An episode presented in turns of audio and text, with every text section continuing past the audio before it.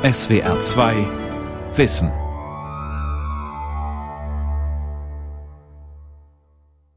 Mit der SWR 2 Aula und dem Thema Das Profil zählt die Gesellschaft der Singularitäten Teil 2 am Mikrofon Ralf Kaspari. Der Soziologe Andreas Reckwitz, der in Frankfurt an der Oder lehrt und forscht, hat eine umfassende Analyse zum Strukturwandel der spätmodernen Gesellschaft vorgelegt, die vom Konzept der Singularität ausgeht. Das bedeutet, das spätmoderne Subjekt setzt auf Originalität, Unvergleichbarkeit, es geht ihm um Selbstentfaltung und Selbstpotenzierung. Heute im zweiten Teil geht es um die politischen Implikationen dieser These und meine erste Frage an Reckwitz war, ob zu seiner Theorie die modernen Datingportale passen, auf denen man sich als möglichst originelles Subjekt anpreisen muss, um Erfolg zu haben. Ich denke auf jeden Fall. Also die Datingportale sind sicher ein gutes äh, Beispiel dafür, wie sich jetzt auch persönliche Beziehungen verändern, ähm, wenn wir eben ähm, Kriterien, Kriterien der, der Selbstentfaltung und auch der Selbstoptimierung ähm, dominant werden, wobei man da ja auch sehr gut sehen kann, wie stark dann die Kultur der Selbstentfaltung eben auch mit, der, äh, mit einer Kultur des Wettbewerbs und des Marktes verschränkt sind. Das ist ja eigentlich vielleicht auf den ersten Blick ganz äh, überraschend, weil das ja auch in der alten romantischen Kultur der Selbstentfaltung ja überhaupt nicht der Fall war. Die waren ja auch immer gegen den Markt, die waren gegen den Kommerz, die waren gegen die Ökonomie und die romantische Liebe war ja auch gerade keine, wo eine Auswahl stattfand, sondern man traf dann jemanden und verliebte sich unsterblich ja, und äh, für immer und ewig. Und da konnte man gar nichts gegen machen, genau. gewissermaßen. Da war keine Auswahl. Also man und wurde, jetzt wählt man nach knallharten Kriterien aus, genau. oder? Und jetzt haben wir eben diese Situation, dass wir eigentlich eine enge Verschränkung von Vermarktlichung und Kultur der Selbstentfaltung haben, so wie ja im Konsumbereich insgesamt. Ne? Also auch wenn man, wie man die Reise äh, sich aussucht äh, oder den Urlaubsort, da hat man eben auch verschiedene Möglichkeiten und man fragt sich, was passt jetzt am besten zu mir, was wird für mich am interessantesten sein. Und es gibt aber eben auch andere Möglichkeiten. Und das haben wir natürlich auf den Dating-Plattformen auch so. Das heißt, wir haben hier also eine Vermarktlichung auch persönlicher Beziehungen. Und das ist interessant, dass gerade auch diese Kultur der Selbstentfaltung und der Suche nach dem befriedigenderen Moment sich dann sehr wohl mit diesem doch äh, knallharten, rationalen Medium auch des Marktes und des Vergleichs äh, letztlich verschalten lässt. Es gibt ja äh, die israelische Soziologin, Sie müssen mir ein bisschen helfen, Ilus heißt sie, ja, glaube ich, ja. die hat ja diese Marktlogik der, der modernen Liebe, der spätmodernen Liebe nochmal genauer analysiert.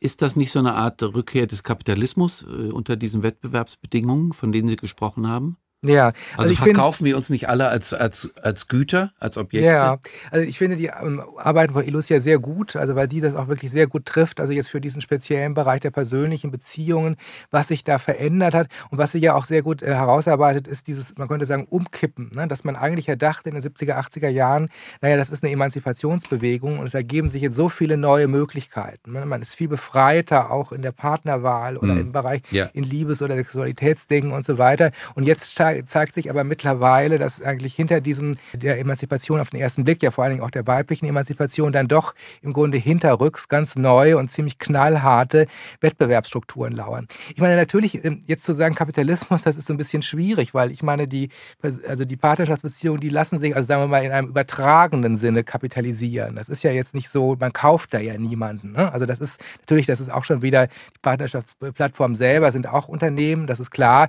aber es, es handelt sich hier ja eher um, einen, äh, um Marktbeziehungen, die gar nicht unbedingt kommerziell sein müssen. Ne? Also wenn ja. man einen Partner auswählt oder Freunde auswählt, das ist, eine, das ist eine Auswahl, die aber noch nicht mal monetär gesteuert ist. Man könnte sagen, umso schlimmer. Also wir haben auch noch Marktprozesse dort, wo es noch nicht mal um Geld geht, aber da haben wir eben auch Markt. Und das, denke ich, ist auch tatsächlich äh, ein interessanter Prozess, um den es ja auch in meinem Buch geht, diese, man könnte sagen, Verschränkung von, wenn man so will, Kulturalisierung und Ökonomisierung. Ja, also das mhm. im Grunde, aber das scheint mir auch wichtig zu sein, das zu sehen. Das ist eben nicht nur einfach eine Ökonomisierungslogik, also eine Vermarktlichungslogik, sondern es ist eben eine, in der die Güter, wenn man so will, ja auch einen besonderen Charakter haben, in dem die Güter nämlich gerade ähm, im weitesten Sinne kulturelle Güter sind, also nicht nur rein funktionale Güter wie die Waschmaschine, die man äh, gekauft hat, ja. sondern kulturelle Güter, die gerade, die, wo es auch um äh, diesen Symbolwert geht, wo es um den ästhetischen Wert, um den Erlebniswert geht, wo es auch um die Einzigartigkeit geht. Das ist ja bei bei den Partnern auf den äh,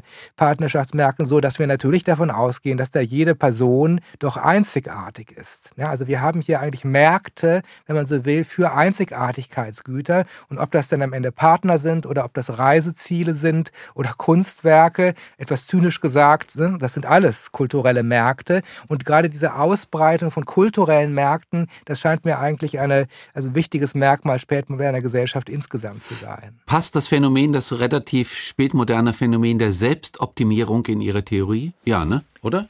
In jedem Fall, wobei man sagen muss, dass der Begriff der Selbstoptimierung natürlich ähm, also noch etwas allgemeiner und vager ist. Also man könnte ja eigentlich sagen, also Selbstoptimierung wurde in der Moderne immer schon betrieben, von Anfang an, also seit dem 18. Jahrhundert. Also wenn man zum Beispiel Max Webers äh, äh, Protestantismus-Studie liest, also der Geist des Kapitalismus, und die protestantische Ethik, ähm, dann wird da ja schon dargestellt, dass auch die frühen Bürger im 18. Jahrhundert, dass die also auch ein Leben geführt haben, in dem es um Selbstoptimierung ging. Zum Beispiel darum, den Arbeitsalltag so zu gestalten, dass er möglichst effizient ist. Ja? Mhm. Also da hat man auch schon sich selbst optimiert. Also man könnte sagen, Selbstoptimierung ist eigentlich für die Moderne ganz generell typisch. Aber jetzt würde ich sagen, in der Spätmoderne gewinnt die Selbstoptimierung, also sie dreht sich gewissermaßen nochmal um eine Windung weiter, indem es eben nicht nur darum geht, ähm, gewissermaßen effizienter zu sein, besser zu sein. Das, darum geht es auch weiterhin, sondern es geht eben sogar darum, was wir ja schon gesagt haben, also die Mannigfaltigkeit aller Möglichkeiten im eigenen Leben auszuschöpfen. Ne? Oder es geht darum, singuläre Erlebnisse zu haben oder sein, ähm, die, dieses eigene Ich zu verwirklichen.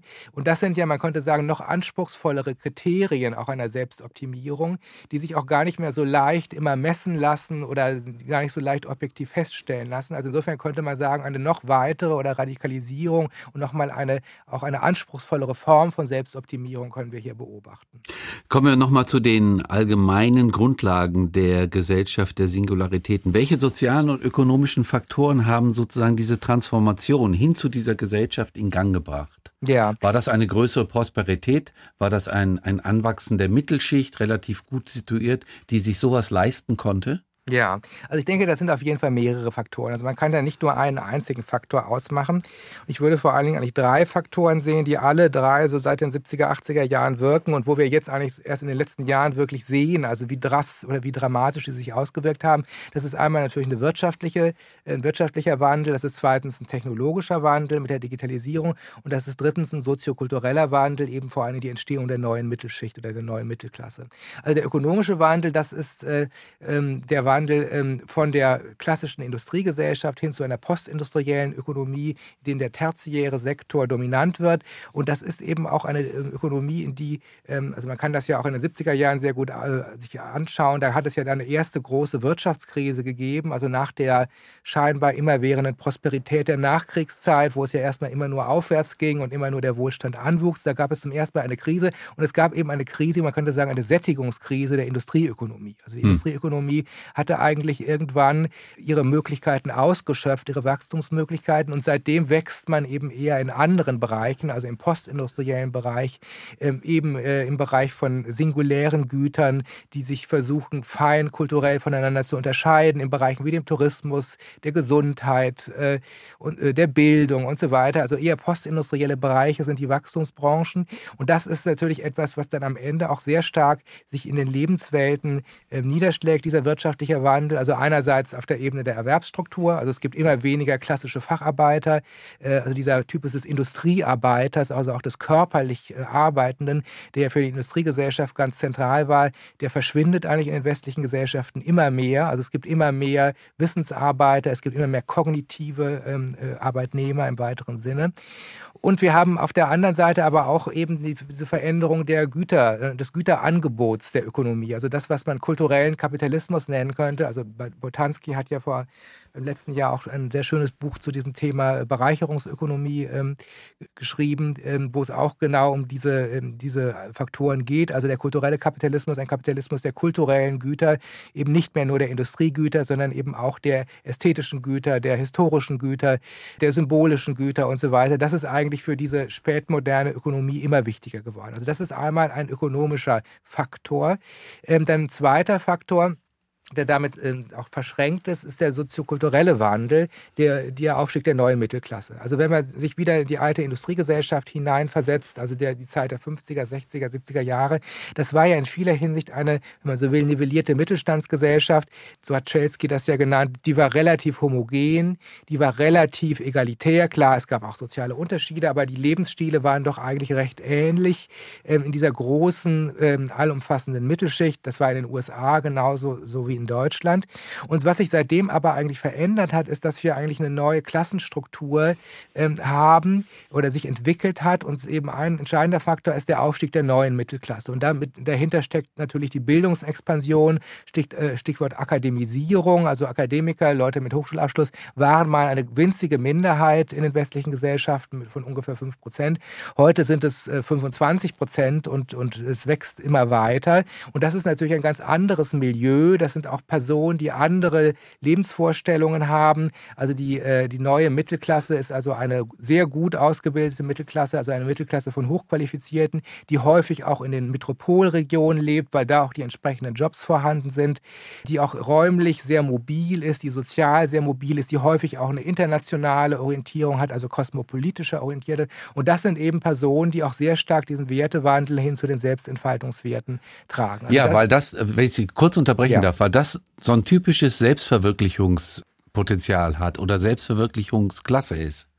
Genau, ne? also die, die das auf die Fahnen geschrieben Genau, das kann man auch also statistisch sehr gut nachweisen. Also seit den 70er Jahren, also es gab ja in den USA den ähm, Politikwissenschaftler Ronald Inglehart mit diesem Buch The, Silent Revolution, also mhm. die stille Revolution. Und da ging es um diesen Wertewandel, den wir ja gerade auch beschrieben haben. Und wenn man schaut, wer trägt diesen Wertewandel, dann sind es vor allem, war es zunächst einmal vor allen Dingen diese Gruppe der, der sehr gut Ausgebildeten und äh, also der vor allen Dingen der Hochschulabsolventen.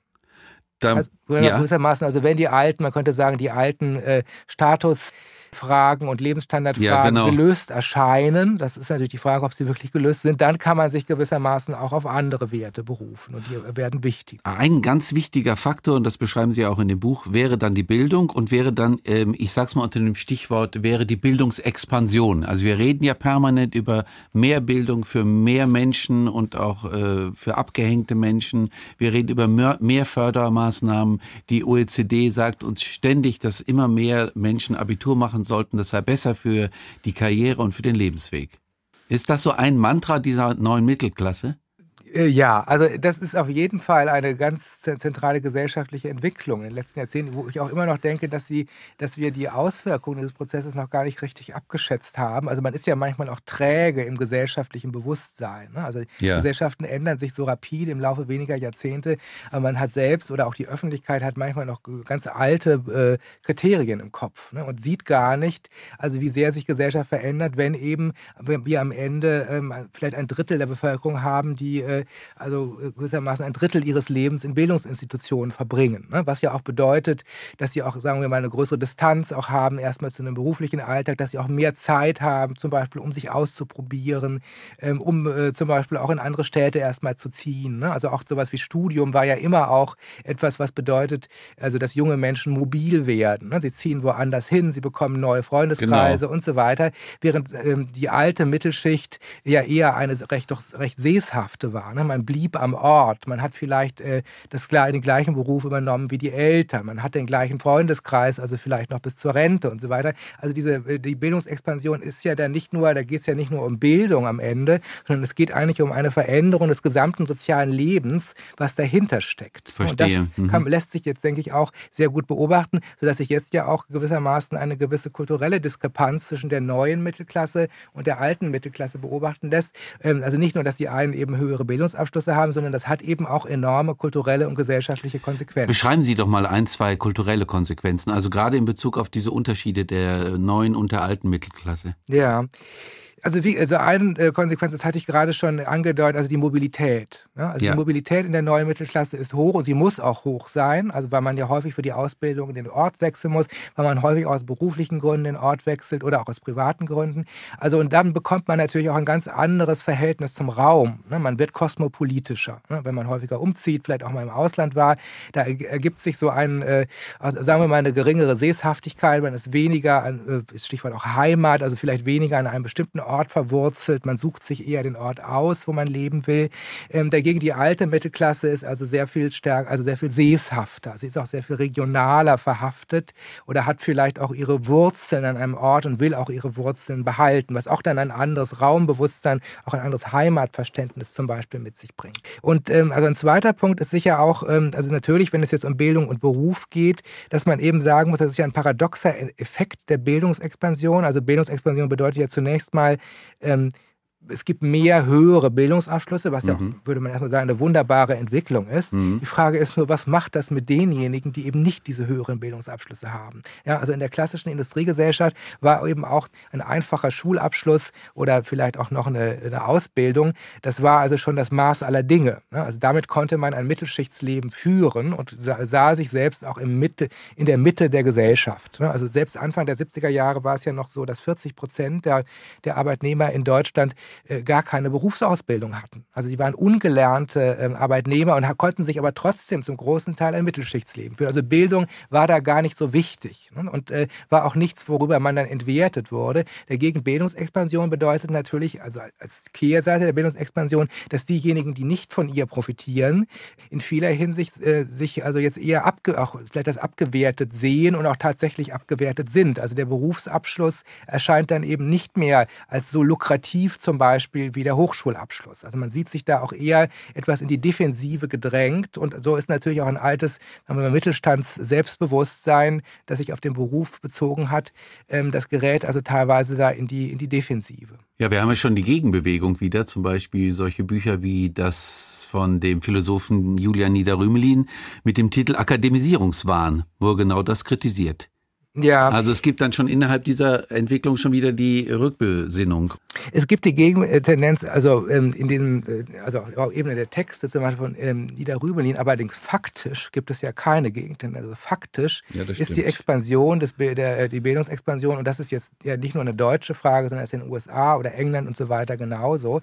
Das ist, äh, das scheint nicht bremsbar. Ne? Das geht erstmal so weiter und das, was auch, was auch nachvollziehbar ist, also wenn immer mehr halt die höheren höheren Abschlüsse bekommen, dann, also dann erscheinen ja im Gegengewicht die niedrigeren Abschlüsse noch niedriger, sodass dann Eltern versuchen, möglichst dann ihren Kindern auf jeden Fall zumindest das Abitur zu verschaffen, weil alles andere dann schon nicht mal mehr durchschnittlich erscheint. Das ist ja ein, gewissermaßen ein Prozess, der sich selbst anheizt, könnte man sagen, und der dann am Ende interessanterweise ja auch wieder zur Bildungsinflation führt. Das ist ja wiederum ein paradoxer Effekt ähm, im Bildungssystem, dass wenn immer mehr Personen höhere Bildungsabschlüsse haben, diese auch an Wert wiederum in, in gewissen Umfang verlieren. Ja? Sie sind dann mhm. eben vielleicht nicht mehr so lukrativ. Mhm. Weil, ähm, und dann gibt es eben, äh, das ist dann der weitere Prozess, weitere, könnte man sagen, ähm, auch Schichtungsprozesse dann innerhalb des Bildungssektors, also zum Beispiel zwischen den Elite-Universitäten und, den, und dem Rest, wie das in den USA beispielsweise der Fall ist oder in England auch der Fall ist. Also dann könnten dann gewissermaßen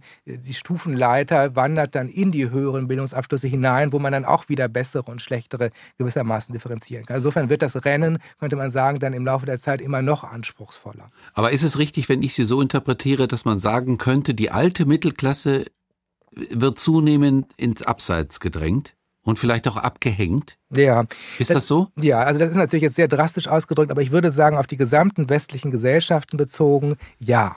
Also in Deutschland ist es sicherlich, ich meine, es gibt natürlich nationale Unterschiede. Ja, also das, äh, in Deutschland ist es sicher noch nicht ganz so stark. Also auch wenn man sich die Untersuchungen anschaut, ist doch die, auch in Deutschland die alte Mittelklasse, die traditionelle Mittelklasse, auch im, im Vergleich zum Beispiel zu den USA oder zu Frankreich, Stichwort Gelbwestenbewegung, oder auch zu England, ist sie immer noch äh, auch materiell stabiler. Es gibt ja ja auch das deutsche Berufsausbildungssystem, das gibt es ja in vielen anderen westlichen Ländern gar nicht, was, Duale, sich ne? was sich jetzt als ein Vorteil auch mhm. erweist. Also insofern, die alte Mittelschicht in, in Deutschland ist stabiler, wobei es aber hier auch diese Prozesse einer zumindest kulturellen Defensive gibt. Ne? Also man sieht sich nicht mehr als Schrittmacher der Gesellschaft, sondern eher auch als ein Objekt von Entwicklungen, die einen zu überrollen scheinen. Das ist natürlich in Ländern wie USA oder Frankreich noch sehr viel deutlicher, dass da die traditionelle Mittelklasse, und da gibt es ja mittlerweile auch eine Reihe von Untersuchungen, die ja vor allem allen Dingen auch eine kleinstädtische und ländliche Mittelklasse ist, dass die sich gewissermaßen immer mehr abgehängt sieht. Teilweise geht es ihr materiell äh, eigentlich immer noch ganz gut, teilweise aber auch nicht mehr. Also es geht ja auch materiell schlechter. Aber das, beim Ganzen geht es eben auch nicht nur um das schiere Geld, also um das Materielle, sondern eben auch um das, man könnte sagen, um die Anerkennung, das Gefühl der Anerkennung und um das Gefühl auch der gesellschaftlichen Bewertung und der Selbstbewertung. Welche Gruppen werden sonst noch in Anführungsstrichen abgehängt von diesem, ich sag mal, von dieser Selbstentfaltungsideologie. Also wir haben über die alte Mittelklasse gesprochen. Sie haben ja sowieso noch mal das, den Begriff Klasse soziale Klasse, politische Klasse ins Feld geführt. Welche Gruppen werden da noch abgehängt? Genau, also erstmal ich, diesen Klassen, den Klassenbegriff würde ich wieder stark machen. Der war ja auch lange in der Soziologie verpönt, wobei ich jetzt mit Klasse jetzt nicht im marxischen Sinne Klassen meine, also die eben in bestimmten äh, ähm, Status im Produktionsprozess haben, sondern Klasse eher in dem Sinne des französischen Soziologen Pierre Bourdieu als etwas, ähm, also auch große Gruppen, die einen, die einen Lebensstil teilen, also eine bestimmte Form der Lebensführung teilen. Also das sind eben auch kulturelle Klassen, ähm, die aber gleichzeitig natürlich auch bestimmte Ressourcen gemeinsam haben, also Stichwort Einkommen, aber auch Stichwort Bildung und die dann natürlich auch einen bestimmten, könnte man sagen, gesellschaftlichen Ort haben, sodass es einflussreichere und weniger einflussreiche Klassen, es gibt stärkere und schwächere Klassen. Also das steckt ja ja in dem Klassenbegriff drin, dass es dabei auch um Macht geht, ne? dass ja. es da also auch um, um, um Einfluss geht. Ja. Und jetzt die Fragen, welchen, welche Klassen gibt es in der Spätmoderne? Ich meine, es gibt ja viele sogenannte Milieuanalysen, die dann auch ein sehr detailliertes Bild ähm, der spätmodernen Milieulandschaft äh, liefern, wo man dann zehn oder zwölf kleine Milieus hat. Das ist natürlich sehr differenziert und teilweise sehr gut gemacht. Ähm, aber wenn ich jetzt von Klassen rede, sind wir natürlich auf einem höheren Abstraktionslevel, könnte man sagen. Und da könnte man dann, denke ich, äh, abstrakter weniger Klassen unterscheiden, und zwar vor allen Dingen drei. Also zwei haben wir ja schon genannt, nämlich die neue Mittelklasse und die alte Mittelklasse. Und die dritte, das ist natürlich die neue Unterklasse. Klasse oder auch prekäre Klasse. Und die ist eben auch ein neues Phänomen ähm, der spätmodernen Gesellschaft, weil die klassische Industriegesellschaft, also nochmal 50er, 60er, 70er Jahre, die hatte, kannte eigentlich kaum eine solche Unterklasse. Ne? Also es war im Grunde 90 Prozent der Gesellschaft war Mittelschicht oder Mittelklasse.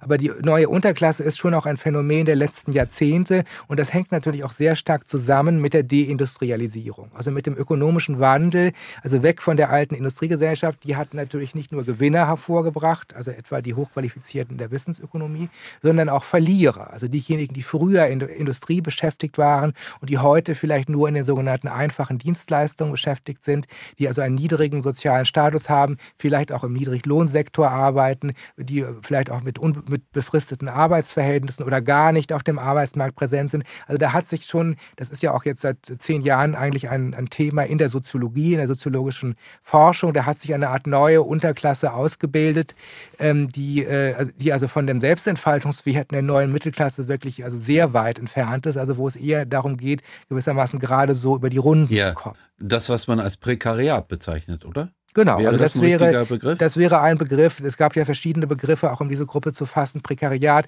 oder auch äh, Hans Bude hatte ja von einigen Jahren auch von der, von der sozialen Exklusion gesprochen, die Exkludierten. Das wäre vielleicht nochmal eine besondere Untergruppe, also diejenigen, die zum Beispiel auch gar nicht mehr auf dem Arbeitsmarkt präsent sind, die gerade in Regionen leben mit hoher Unterbeschäftigung. Also das wären, also das Prekariat oder die Exkludierten, das wären eben Teile auch dieser neuen Unterklasse. Ist das aufgrund Ihrer Analyse die Kehrseite dieser Gesellschaft der Singularitäten? Genau, diese, diese die neue Kehr, Unterklasse. Das ist die Kehrseite. Also man könnte sagen, das ist auch, äh, denke ich, das, äh, auch das Riskante äh, ja. dieser, dieser neuen Gesellschaft, der spätmodernen Gesellschaft, dass man könnte sagen, Aufstiegsprozesse und Abstiegsprozesse parallel ablaufen. Also wir haben einerseits Aufstiegsprozesse, wir haben die neue Mittelklasse, wir haben die Wissensökonomie, wir haben florierende Metropolregionen, wir haben eine Selbstentfaltungskultur, ähm, also in einer Ausdifferenziertheit, wie es sie noch nie gegeben hat.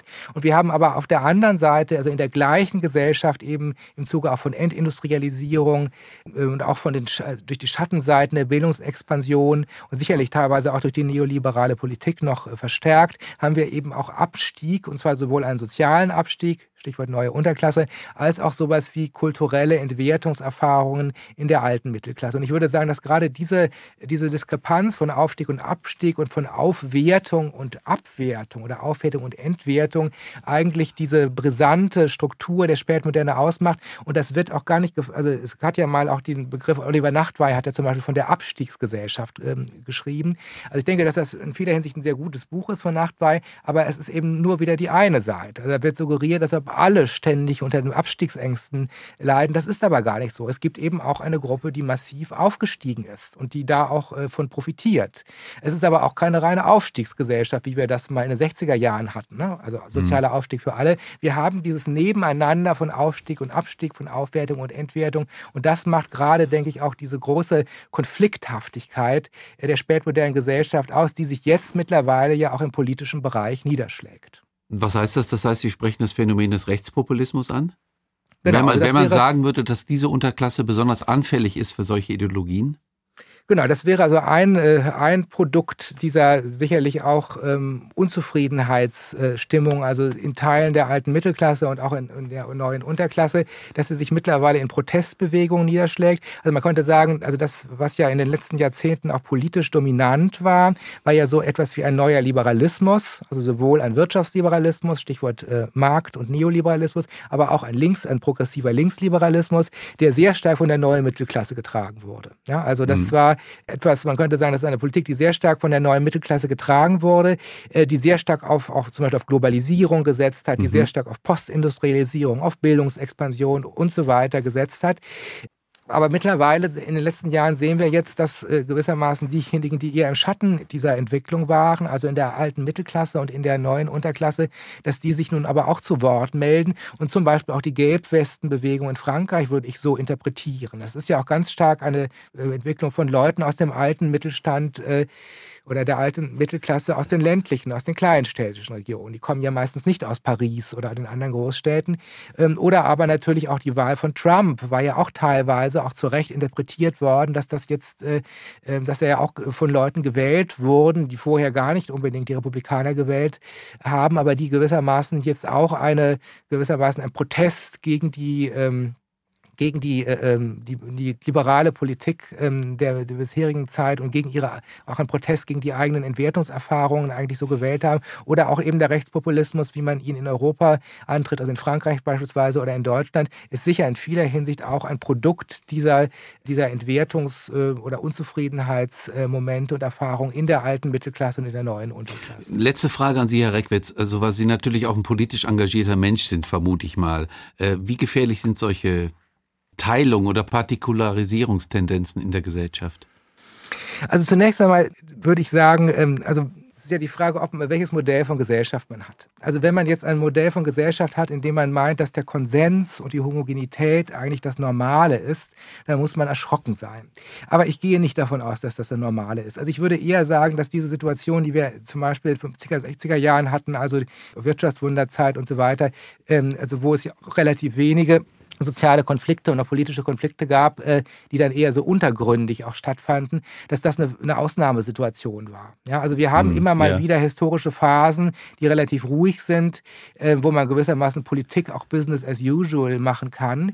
Das ist, äh, man kann aber nicht davon ausgehen, dass das der Regelfall ist, sondern es gibt immer wieder, und das macht ja gerade die Moderne aus mit ihrem radikalen sozialen Wandel, immer wieder Situationen, wo dieser soziale Wandel eben sich dann auch niederschlägt in Konfliktkonstellationen, wo verschiedene soziale Gruppen einander gegenüberstehen, eben gerade auch Gewinner und Verlierer. Und ich würde sagen, also ein demokratisches System funktioniert ja dann gerade gut, wenn es äh, eine Möglichkeit gibt, diese Konflikte auszutragen. Das ist ja gerade der Vorteil der liberalen Demokratie, dass es äh, dass es eigentlich eine konfliktfähige politische Form ist. Nur natürlich die Frage, wohin führen die Konflikte? Es müssen natürlich Konflikte sein, die dann auch irgendwie bearbeitbar sind, die nicht in einen äh, gewissermaßen geistigen Bürgerkrieg ausarten oder Freund-Feind-Konstellation, sondern vielleicht auch eine gewisse Kompromissfähigkeit noch voraussetzen. Und die leidet ja offensichtlich im Moment. Also insofern würde ich den Konflikt und auch den Konflikt zwischen Liberalismus und Populismus, das sehe ich jetzt nicht als Weltuntergang an, sondern als einen vielleicht ja auch notwendigen Konflikt, der jetzt ausgetragen werden muss, weil ja dahinter auch sehr reale gesellschaftliche Entwicklungen stehen, die gewissermaßen diese Konflikte ja auch begründen. Ja. Also wir müssen Konflikte formulieren, aushalten und versuchen zu lösen. Ja, und dann werden wieder die neuen, wieder neue und dann werden wieder neue kommen. Und das kommen, ist aber genau. das, äh, was eigentlich moderne Ja. Gesellschaft und ihre Demokratie ausmacht. Herr Reckwitz, vielen Dank für das Gespräch. Ich bedanke mich. Das war die SWR2 Aula mit dem Thema Das Profil zählt, die Gesellschaft der Singularitäten Teil 2. Ich habe gesprochen mit dem Soziologen Andreas Reckwitz von der Universität in Frankfurt an der Oder. Sie können diese und alle anderen Sendungen wie immer nachhören und nachlesen. Infos dazu finden Sie auf unserer Homepage www.swr2.de-aula.